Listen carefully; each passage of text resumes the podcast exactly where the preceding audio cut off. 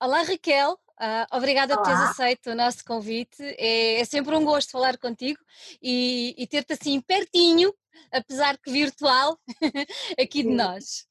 Obrigada eu pelo convite, muito obrigada. Uh, nasceste em Leiria, que é uma coisa engraçada que muita gente não sabe. Mas Quer dizer, já... eu não nasci em Leiria. Não. Eu nasci em Coimbra, mas ah, vivi em Leiria muito tempo. Desde sempre até depois mudar para, para Lisboa. Para Lisboa. Sim. Pronto. Sim. Mas desde quando é que tens esse interesse pela música? Já, já, já quando estavas a morar lá? Ou lembras-te sempre sim, de ser uma pessoa. Sim, sim. Eu desde adolescente, desde muito miúda, que, que tenho interesse pela música.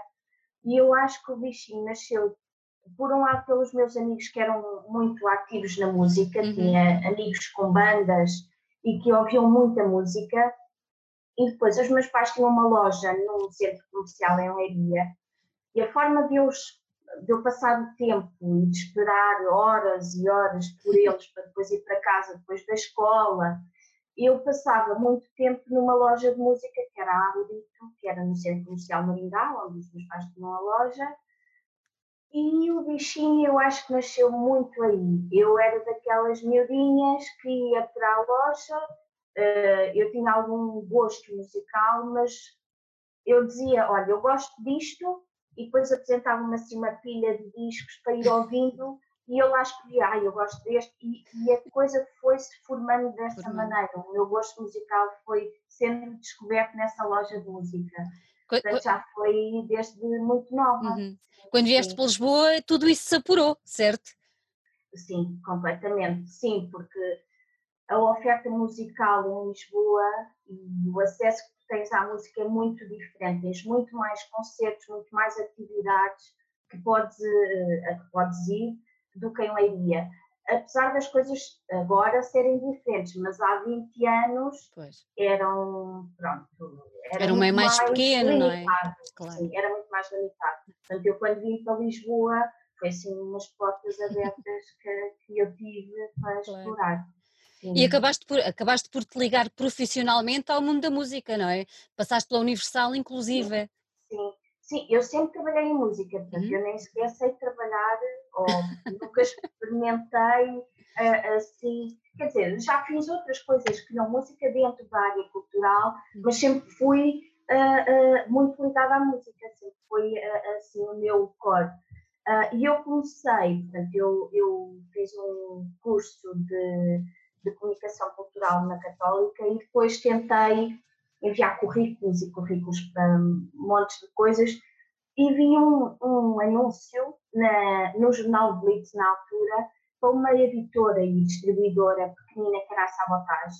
E eu comecei por aí.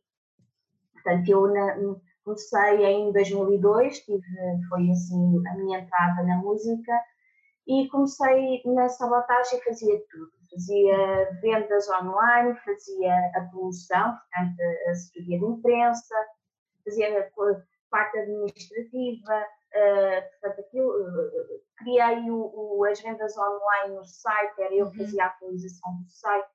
Portanto, foi assim uma escola brutal dentro de um nicho de música, porque uhum. o Sabotage era com um público muito específico, não é? Exato. Enquanto eu depois, dois anos depois, acabei por ir parar à Universal um bocadinho por acaso, porque fui substituir eh, uma pessoa que estava doente, portanto foi assim uma coisa muito inesperada e que eu achei que podia ser interessante passar de um nicho para uhum. um mainstream, portanto seria uma escola completamente oposta.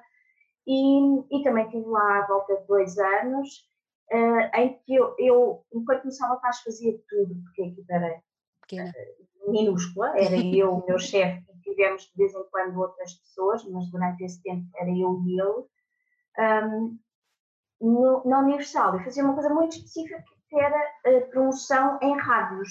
Uhum. Uh, uh, portanto, tive dois anos a trabalhar em promoção de rádio na Universal e foi uma, uma bela escola. Sim, sim, sim, sim, sim. Era um universo paralelo ao que eu conhecia. Sim, sim, e depois uh, criaste a tua própria, a tua própria empresa, não é? Como, é, como, é, como, é, como, como e quando é que nasceu a, a Let's Start a Fire? Olha, isto nasceu, estava eu na Universal porque eu quando fui para a Universal era para ser 15 dias, portanto foi uma coisa, era só ajudá-los num determinado tempo. Uh, uh, eu acabei por me ir mexendo sozinha, que já era o objetivo antes de ir para a Universal.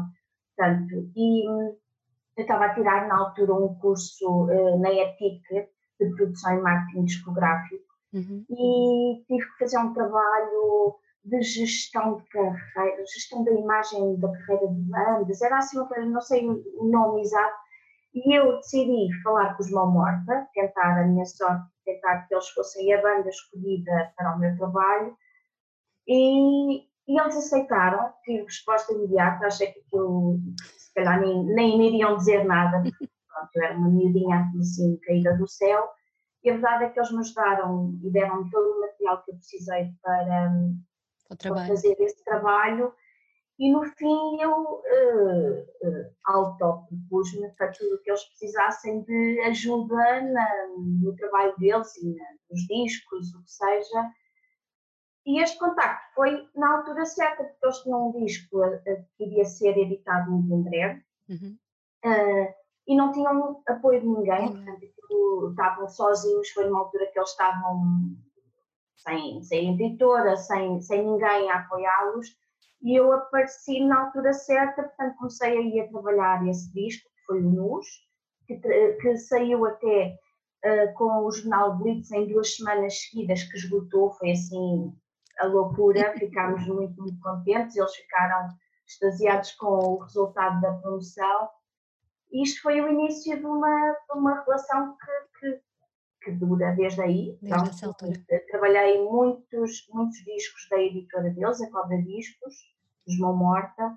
Portanto, ainda hoje estou em contato com eles, apesar de eles terem passado para a Universal, portanto, eles já tiveram outros, outros caminhos, uhum. entretanto, mas, mas foi o primeiro passo para a Let's Start a Fire começar. Portanto, uhum. tudo começou aí uh, uh, e depois vieram bandas do lado de Mão Morta, eu comecei também a, a, a, trabalhar com outras bandas com as quais me fui cruzando uhum.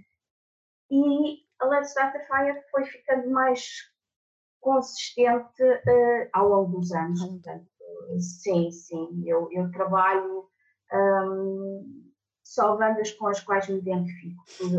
A música tem que me fazer sentido, eu tenho que ter uma ligação um gosto pela, pelo que estou a trabalhar, porque senão uh, continuava na Universal, a trabalhar tudo, não é? Pronto, não vou, bandas que eu gostava, mas tinham muitas coisas que eu não gostava e fazia alguma comissão de, de, de promover. então, pronto, foi, essa, essa é a minha linha de trabalho, uhum. é uhum. trabalhar o que eu gosto. Para quem, para quem nos está a ver uh, e que não percebe muito bem o que é que uma promotora ou, ou, uma assessora de imprensa de bandas faz, exatamente o que é que tu fazes? Qual é o teu trabalho? Uh, basicamente, uh, enquanto assessora de imprensa, eu apresento a música aos concertos, portanto, as bandas, aos jornalistas, aos meios de comunicação. Portanto, eu uh, envio um press release, uh, uh, o disco, um, o material promocional para o meio de comunicação, para o jornalista poder ouvir, e depois basicamente eu faço o acompanhamento desse processo. Eu percebo se é um disco ou uma banda que o jornalista gosta ou que faça sentido para o meio de comunicação. Um, tento colocar o single a tocar nas rádios, marco entrevistas para serem publicadas ou transmitidas eh, junto à data do lançamento do disco a partir daí. Portanto, eu trabalho eh, em televisão, trabalho em imprensa escrita, o online, portanto, os blogs, os sites, eh, podcasts, o que seja, e as rádios nacionais, regionais, locais. Portanto, basicamente é esse o meu trabalho. É, uhum. é, é ser o elo de ligação entre o meio de comunicação e a banda e, e, os meios de comunicação é uma das formas ainda muito uh, fortes, não é? De a banda chegar ao público, portanto, de ser conhecido e de ser uh, apresentado ao público. Uhum, uhum. Uh, esse é o meu trabalho. Sim, Estamos há sim. praticamente mês e meio, dois, quase, sei lá, eu já estou perdida no meio disto tudo, sim, uh, confinados em casa por causa de uma pandemia, pandemia mundial que nos tem afetado muitíssimo e ao mundo da música de uma maneira brutal. Uh, de que forma é que, que esta situação tem afetado a tua atividade em específico? Olha, isto, uh, a minha atividade enquanto assessora de imprensa, um, para além dos cancelamentos todos dos concertos, que, que uh, são muito também a base financeira das bandas, não é? Portanto, as bandas dependem muito financeiramente dos concertos que dão, das tours, dos festivais onde tocam. Sem essa base financeira, eh, eh, acabam por não ter investimento para muitas outras coisas, como, por exemplo, a edição dos discos e pagar a todas as equipas que trabalham com eles, desde assessora de imprensa, técnicos de som, roadies, o que seja. portanto, isto implicou que haja discos que estavam planeados e que vão ser adiados, foram adiados para uh, final do ano, próximo ano, porque o, o, o dinheiro com que iam pagar a, para a edição não existe, neste momento. Um, os festivais que eu iria trabalhar e promover foram uh, uh, cancelados. Alguns estão na dúvida se poderão encontrar novos modelos ou novas formas de, de se manterem este ano que não seja para o grande público, ou seja, ou com uma lotação reduzida ou outra forma de uhum. chegar ao público, eh, que é tudo muito recente, portanto está Exato. tudo agora a ser, hoje, nos próximos dias, está tudo a ser falado, um, possíveis soluções uh, uh, para as coisas acontecerem. Portanto, e a nível dos meios de comunicação, as coisas já eram difíceis para mim porque eu trabalho um tipo de música muito específico, que é para um, um público mais uh, de nicho, mais, uhum. são músicas mais, eh, bandas mais alternativas, não é mainstream. Portanto, eu a nível do alcance que eu tenho de meios de comunicação, eu foco muito em coisas específicas, normalmente. Um, que só por si já é difícil. E neste momento ainda mais difícil é porque uh, as muitas das equipas de cultura estão, estão neste momento um, destinadas a trabalhar o Covid, portanto não têm tanta disponibilidade para escrever sobre música. O espaço nos meios de comunicação está muito direcionado também para a pandemia.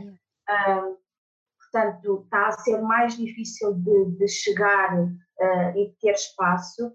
E depois o que eu sinto é que os artistas mais conhecidos, que dão uma maior garantia de público ou de audiência, acabam por ser os mais solicitados nesta altura em que, em que as pessoas estão muito uh, desligadas, por um lado, da cultura, não é? porque estão muito preocupadas com o seu dia a dia, com o seu dinheiro, o seu emprego, uh, se as pessoas que, da família estão bem ou se não estão bem. Portanto, eu acho que os artistas que são mais independentes agora estão a ter mais dificuldades a todos os níveis, a, a tentar chegar ao público. E depois, o que eu acho é que depois disto tudo, uh, são também eles os, os que poderão ser mais uh, prejudicados, porque as salas de concertos de, de, de bandas uh, menos mainstream são as que vão ter mais dificuldades em se manter, acho eu. Uh, eu acho que está tudo ainda pronto. Uh, ainda falta assentar, não é? É, é. só agora se decidiu a proibição dos festivais e isto vai levar a uma série de consequências que só nos próximos dias, semanas, é que se vão começar a sentir mais na pele. Uhum. Um, Estás a olhar para o universo da música atualmente e nos próximos meses com, com alguma expectativa, não é? Sim, estou um bocadinho preocupada porque esta situação de há muita coisa a acontecer, ou seja, a música foi a primeira a parar, mas foi também a primeira a, a disponibilizar-se para se manter viva e dinâmica e presente e, e no digital. E as pessoas uniram-se muito, não foi? É, é.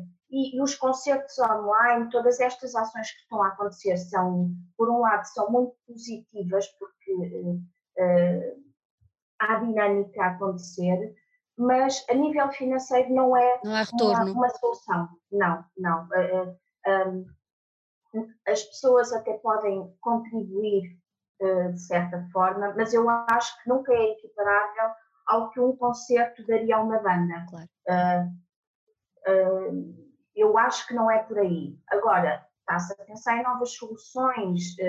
Um, eu, por acaso, o Bruno Nogueira com, com o Instagram e com os, com os, os programas uh, diários que ele faz, que eu, logo no início eu lembro que ficava completamente uh, surpresa com a adesão que ele teve e eu só pensava, se, se, cada pessoa der um euro, um euro cada pessoa, ele tem 70 mil euros uh, portanto, assegurados. Isto poderia ser uma solução, eu acho que até pode ser uma solução para alguns artistas, mas eu acho que para a maior parte deles não vai ser. Não vai ser.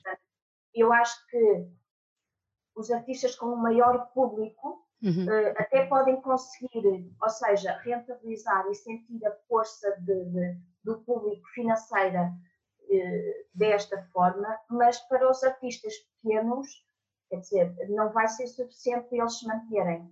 Não, eu, não, não, não achas, achas que esse vai ser o, o grande desafio que se vai colocar não à música toda, mas à, à área que tu mais trabalhas e, e, que nos acaba por nos tocar a nós um bocadinho mais de perto, achas que vai ser esse o grande desafio?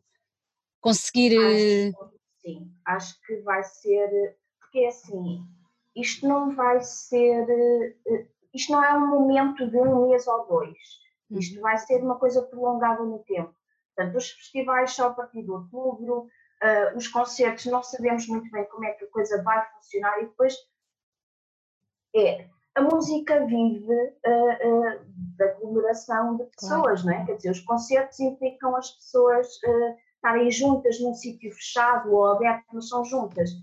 E há aqui muitas coisas em, em, em causa, que é a, a, confiança nas pessoas em se voltarem a Juntar. encontrar e estar tranquilas num espaço a ver um concerto. Um, e depois é o dinheiro que as pessoas têm neste momento para poder pagar por um bilhete que eh, não, não, não é eh, uma prioridade nesta altura, não é? Quer dizer, as pessoas agora estão preocupadas com pagar a renda da casa e com pagar a comida que comem, portanto, há outras prioridades neste momento que eu não sei quando é que vão deixar de ser uma prioridade para as pessoas poderem ter dinheiro para outras coisas. Portanto, esta questão financeira que, que, está agora em causa para os artistas não é uma coisa que vai, vai ser curta. Vai, vai ser, ser prolongado, não é? Eu diria que o próximo ano vai estar em causa para muitas pessoas que vivem da música. Um, eu, por exemplo, eu tive muitos cancelamentos de trabalho uh, para os próximos meses, ou seja, não foi para agora, uhum. foi para os próximos seis meses ficaram todos em causa.